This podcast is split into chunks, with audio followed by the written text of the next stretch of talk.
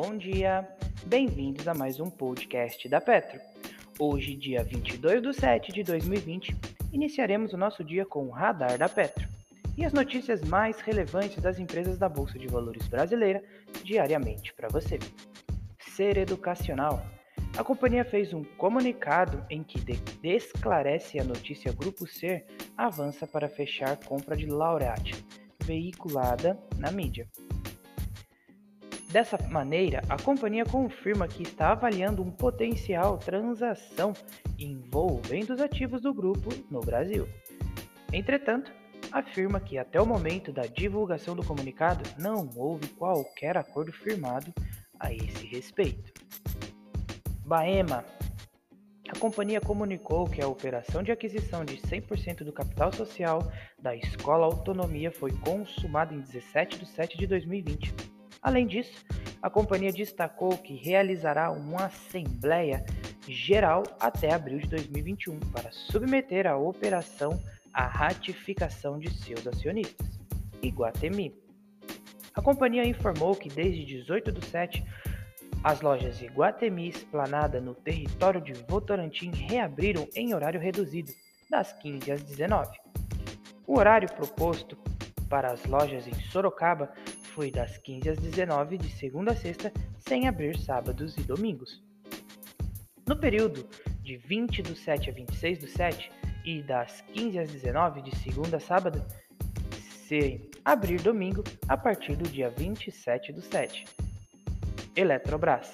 A companhia noticiou que seu conselho de administração aprovou a concessão de adiantamento para futuro aumento de capital para a controlada Eletrobras Termonuclear. A concessão será para os anos de 2020 e 2021, nos valores de 1,52 milhões e de 2,44 milhões, respectivamente. Os valores serão destinados à aceleração das providências para a retomada das obras de construção da usina nuclear de Angra 3. Unipar a companhia informou que o adiantamento ao segundo programa de recompra de suas ações foi aprovado, alterando os limites então propostos para a recompra. O plano inicial previa a recompra de aproximadamente 771 mil ações ordinárias, 193 mil de ações preferenciais de classe A e 4,5 milhões de ações preferenciais de classe B. Com o aditamento, os limites foram para 1,3 milhões de ações ordinárias e 203 mil ações preferenciais de classe A. EDP Brasil. A companhia comunicou que alterou seu calendário de eventos corporativos para referentes à divulgação dos resultados do segundo trimestre de 2020 para 14 de 8 de 2020 data limite.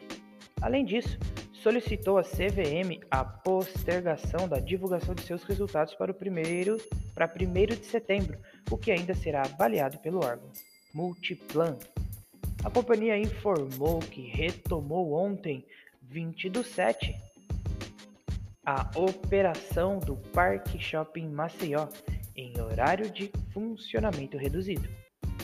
Aliança e Sonai. A companhia comunicou que retomou as operações no Parque Shopping Maceió, no Boulevard Shopping Campus e no Uberlândia Shopping, ontem, dia 21 do 7. Além disso, retomou a operação no Boulevard Londrina Shopping em 15 do 7, em Passeio das Águas Shopping e no Boulevard Shopping Barueri. Telefônica.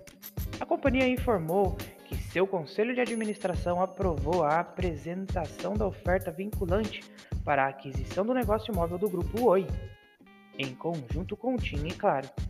Caso a proposta apresentada seja aprovada e na hipótese de concretização da operação, cada uma das, in...